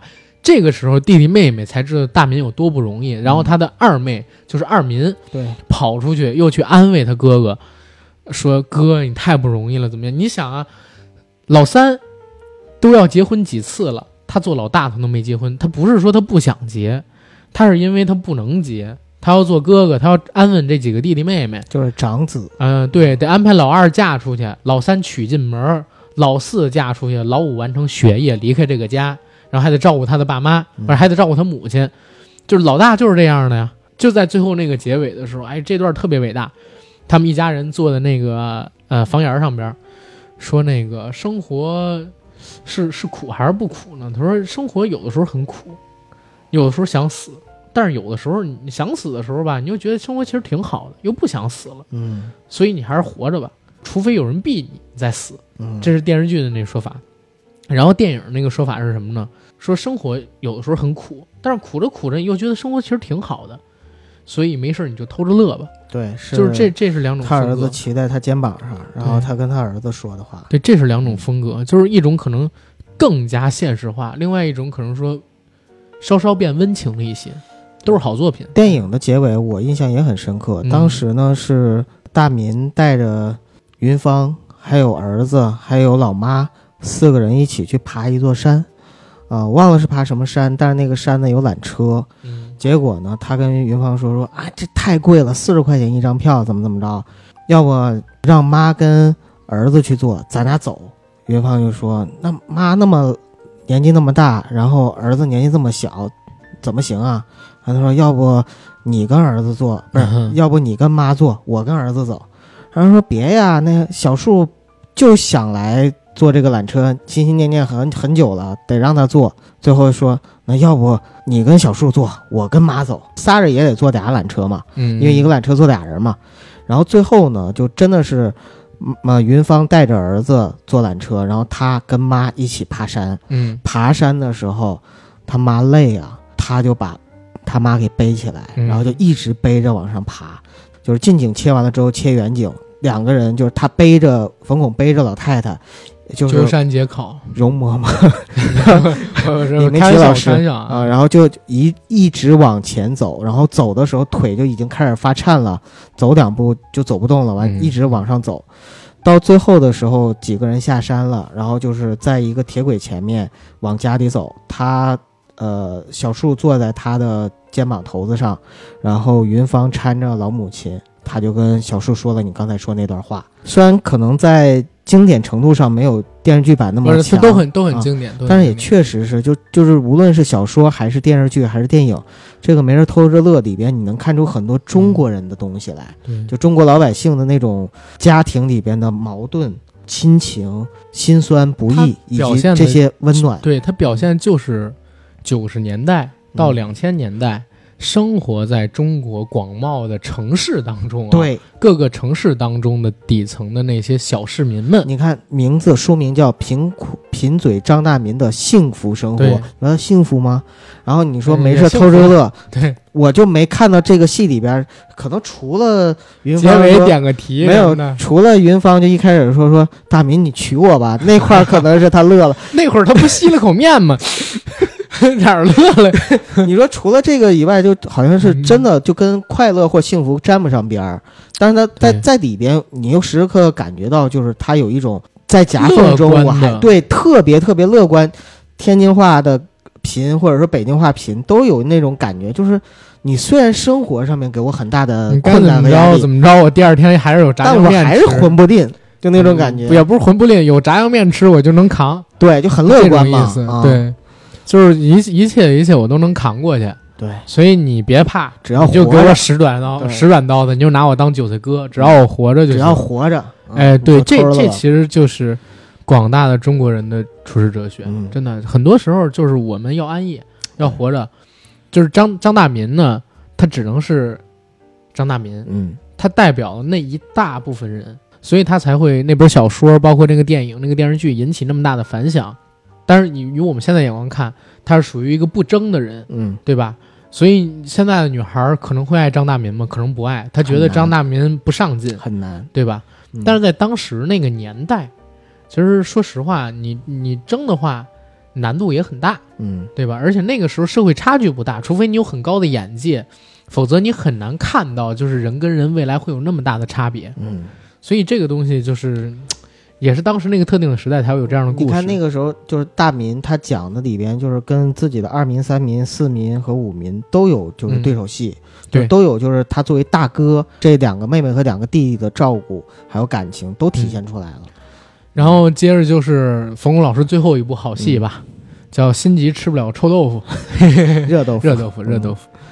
然后这个戏其实也是讲了一个好人，嗯，对吧？讲了一个好人，但是冯巩老师演过坏人吗？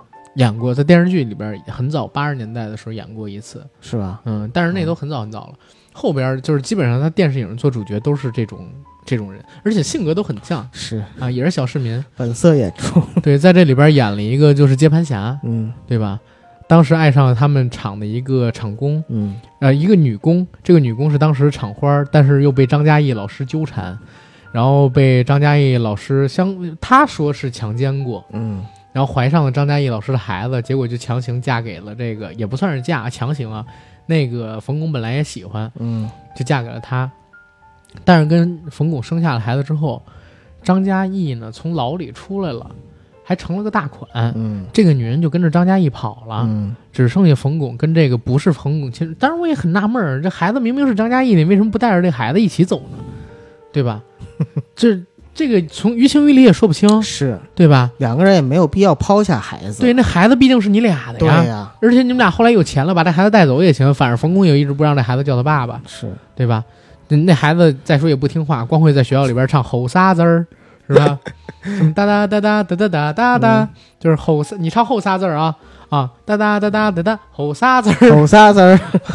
这这这这个挺逗，而且还把老师给带偏了。嗯怎么讲？就是当时我看到那个故事的时候，我是觉得 特别心酸。嗯就是明明是一个善良的人，你看，就我们回述一下这几个事儿啊。首先呢，埋伏里边是一个忠诚的人，嗯成了格格不入的人。然后呢，在站直了别趴下里边，一个迂腐的中那个知识分子，对，但也是与人为善的、有善良心的这么一个人，结果成了在当时的那个情境里边饱受压迫的那样一个人，得到不不公得到不公正待遇的那样一个人。等到了这个没事儿偷着乐里边呢，他虽然是善良，但是就生活在社会的最底层，好事儿似乎跟他永远也没有关系，对吧？然后包括到最后的时候，九哥你也说了，他要经历种种，而且那还是一个喜剧，最后都是这样的。然后再到我们看的这个，呃，心心急吃不了热豆豆腐，嗯他也是一个善良的人，但是愿意嫁给他的女人，都是要被别人伤害过才去选择他。嗯。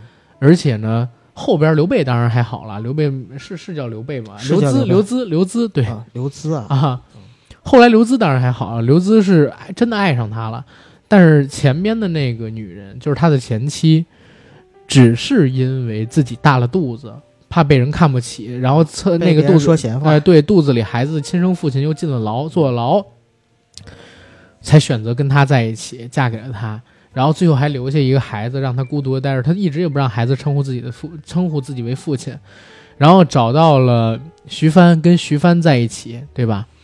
跟徐帆两个人谈婚论嫁，当时还贡献了一个中国影史上最经典的做饭的戏，就是知道什么叫划水鸡蛋吗？嗯，不知道，就是没事儿偷着乐，不是就是那个什么心急吃不了热豆腐里边，当时冯巩炒个鸡蛋，结果颠勺的时候把那个已经炒成型的鸡蛋掉到水盆里了，又把那鸡蛋从水盆里捡出来，放在锅里边重新炒了一遍。下一个镜头就是徐帆在那儿用筷子夹起鸡蛋吃，我就喜欢你这弹鸡蛋，忒嫩了。冯巩说：“这是俺们家的这个特色菜，你下次吃我还给你做。”其实就是他妈掉水掉掉掉洗菜盆子里边了，嗯，就是过了一遍水，过了一遍水，对，而且过的还不一定是好水，你知道吗？因为冯巩也没吃，你知道。OK，嗯，就在看到那个剧的时候，甚至到了后来，他是演一个呃蹬三轮的嘛，嗯演一个蹬三轮，演一个蹬三轮的。后来呢，跟这个小好刘小好刘好他演就是吧？刘孜，嗯，不是，就是他演刘刘小好他那嗯儿子叮当演的。嗯然后两个人也经历了一件事儿，他让那个刘小好喊那声爸，然后刘小好呢流下眼泪跑出去，然后等等等等的东西。其实那个我认为反而是跟没事偷着乐可以作为一个姊妹篇去讲的一个东西，其实也是讲这种小市民，然后一个普普通通的好人。嗯，但是现在其实做做一个普普通通的好人也是一个挺难的事儿，你不觉得吗？对呀、因为你是想做一个好人的话，你会发现这个世界上处处与你为敌啊，或者说对，有有很多很多人是真的是势利眼。这个势利眼是他看你好欺负，他就会自觉不自觉的去怠慢你。你渴欺负你望善良，对，但是你很难善良，嗯，对吧？或者说很难对所有人都善良。就我就说一个生活中啊，我日常生活中经常会遇到的一种情况，很多时候你去饭店吃饭，然后呢，你就叫了菜之后，服务员有些小饭店或者说不正规的饭店，那服务员会怠慢你，然后就是会，比如说，呃，把别人的菜先上了，然后就是忘了你或者忽视了你怎么怎么样。这个时候，如果你好声好气跟他说话的话，可能说好几遍，他才能够去反应过来或者重视你。但如果你一拍桌子，大声的喊一声服务员，然后嗯，表现的很凶的样子，服务员立马就让后面去给你上菜了。我觉得你说的这个有道理，但我就想知道“桌子”是什么？桌桌桌子 是什么？说的是桌子吗？桌子，桌子对，啊，哎，其实你你应该这样，你进去之后，服务员，你们这儿有六尺的龙虾吗？服务员说：“不好意思，老板，我们这儿没有六尺龙虾，我们只有八尺的。六尺龙虾都没有，也敢叫饭店？”就走出去了你。不是啊，应该是。不是，然后你又去蛋炒饭不。是，然后你又去下一家问你们这儿有六尺龙虾吗？哎，先生没有，我只有三尺的。啊、六尺龙虾都没有，还敢叫饭店？给我来盘蛋炒饭。你先问的那人一说有八尺的呀，你知道吗？你肯定不能在这儿吃啊。啊，就就是这样吧。是，对，然后这是冯巩老师最后一部好戏了。嗯在这之后就，嗯在我看来，他一个是产量，基本上也没啥，嗯对吧？演了几个电视剧，但是几个电视剧我也没怎么看过，都是我妈在看。然后上的一些小品什么的，我也觉得不好看。冯巩老师上过综艺吗？春晚算吗？就除了春晚以外的艺，术人生，对，就是我们现在说的所谓的明星真人秀这些综艺，嗯，肯定没有啊好像是好像是没有哈。啊！嗯他那么大的一个官员，跟你们 跟你们这票人去追我吧？啊，也是哈，身份确实是不合适。对，嗯，但是冯巩还有一个形象确实演的很不错，啥就是《建党伟业》里边的冯国璋，啊？那是啊，是不是形神俱备？那肯定的，人家还见过呢。你说这个，哎，没见过，哎没见过，没见过，说错了嗯，啊！但是见过照片啊小人家！见过照片，我跟你说，全世界冯国璋的照片都不一定有他们家的全，你信吗？我信。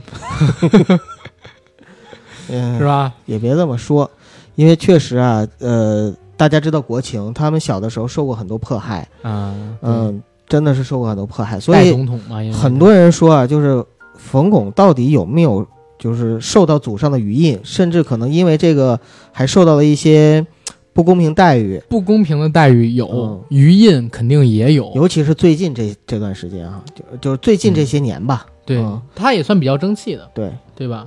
因为冯巩老师，你听说过他有什么丑闻吗？没有啊，对啊。跟，妻子爱慧两个人非常好啊，对啊，而且子也很非常会说话。啊对，在任何公开场合表达观点都极有分寸。嗯。这是冯巩老师，就是你能看到，就是他跟我这样评价一下他吧，一会儿咱说收尾，他也忠于理想，曾经。嗯，这个评价很准确，对，然后他现在心里边也有理想，嗯。哎，不对，我换一个评价，他是一个心中有理想的人。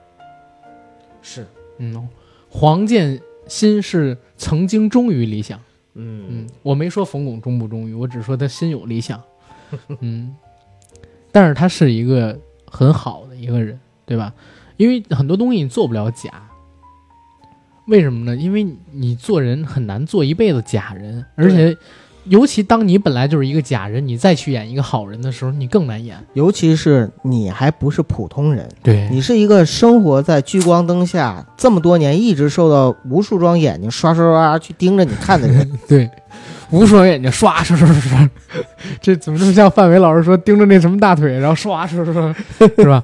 然后红高粱模特队，无数双眼睛在刷刷刷，无数个男人在刷刷刷刷刷刷。人说哎呀，嗯，对对。但是冯巩老师，你看他演的这些东西，我是觉得很自然，对，就流露出来，谁也不得罪，我跟谁都很好，对吧？然后我是一个很聪明的人，等等等等，但是我也是一个很真诚的人，等等等等，是这样的一个故事。是，嗯，所以虽然现在冯巩老师不太演了，但是他给我们留下了很好的印象，在过去的一些影视作品里边，也奉劝冯巩老师一声，为了您晚年的清誉，为了您的晚节着想，千万不要再上春晚去演那些作品了，把您最美好留下，把您最美好的形象留在我们这一代八零九零后的心中，把您最美好的形象留在中国版的钢琴家里，留在埋伏里是吧？留在这个没事偷着乐里，没留在这个心急吃不了热豆腐里，对吧？嗯，啊，那你这样奉劝的话，是不是所有人都不应该上春晚了？他就别上了吧，因为他以前辉煌过。其实，英雄迟暮不是最可怕的，英雄迟暮之后啊，舍不得退，是最可怕的。我怎么总觉得你在说成龙大哥？我真的就是这么想的，真的是这么想，嗯就是英雄已经迟暮了，就该退就退，对，甚至还会被人称为激流勇退。所谓的功成身退嘛，对吧？嗯，成龙最最好的一个瞬间，就应该演完《十二生肖》立刻就息影，《十二生肖都不应该演。十二生肖》还不错呢，《十二生肖》当时那票房什么乱七八糟的，我我就觉得他演完《新警察故事》和《神话》之后就，就转到幕后就好了。大兵小将不不香吗？大兵小将还行吧，啊，但是觉得挺好的。我觉得从大兵小将开始，其实他就已经能看出来哎不能老态毕现了啊对啊，对十二生肖还还真能打一打，那会儿他才他其实是五十七拍的十二生肖，嗯，十二生肖是他最后一部就是比较好看的大的。那个叫什么？现代作片。现代嗯他自己评价说，《十二生肖》是他最后一部大型动作片。嗯、我是说他比较好看的那个就是现代装束的那种叫什么？现代戏。嗯，啊、现代戏打戏，其实还有一部英伦对决》，英伦对决那就更老态毕露了，啊但是那个好看啊，那就像特工爷爷那种感觉，就打打打打斗我我觉得比特工爷爷好看，嗯。英伦对决。嗯，但是我们还说一冯巩老师吧，你有什么寄语给冯巩老师？呃没有什么寄语，没资格，人家那对吧？但是有有有有什么崇拜的话想对冯巩老师说？如果我见到冯巩老师，我会这么跟他说：说冯巩老师，您跟我父亲同龄，然后啊，呢，也是五七的您跟我呢又是同一天的生日，我们两个都是十二月六号，啊，所以我觉得我们两个还是有缘的。啊那个，您还缺儿子吗？干的也行，然后九哥就进民革了，呃，可以，这也是我的梦想。然后就进曲协了。我是我曾我是一个曾经有梦想的人，哦，你还忠于吗？嗯、不忠了，我现在是无党派人士。哎，说实话啊，就是刚才我跟阿甘也在讨论给论，你讲一事儿，前两天特逗，你知道吗？前两天你是要录啊进去吗？录进去，啊，呃，不是录不录都行。呃，前哎呦，我肚子都饿了。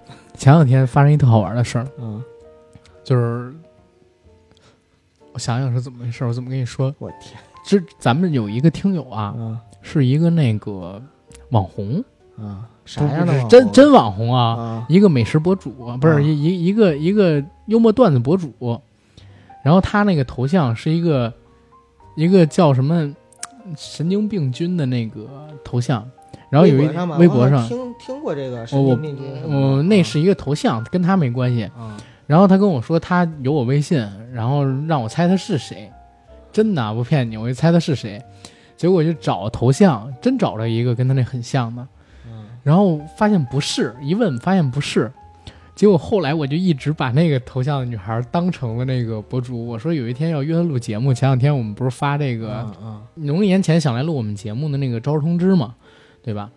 然后他给我评朋友圈里评论了，我说你来录啊，结果人家特尴尬的告诉我，你不好意思，你把我记错了，我不是谁谁谁谁谁，嗯你又给我记错了，哦，我又给人道歉，然后我又想贫几句嘛，跟人聊几句，结果人家给我发了一个就是正在写入党申请书的那么一个照片，啊，意思就是懒得搭理我，你知道吗？然后我就特别尴尬的，我就悻悻退之了。所以不管九哥以后你跟我说什么，我上来就是一句 人人家民革就是或者说民主党派也是很有用的，是我们的统一战线。咱们可以录、可以录这五个字儿吗？啥呀？这五个字儿可以说吗？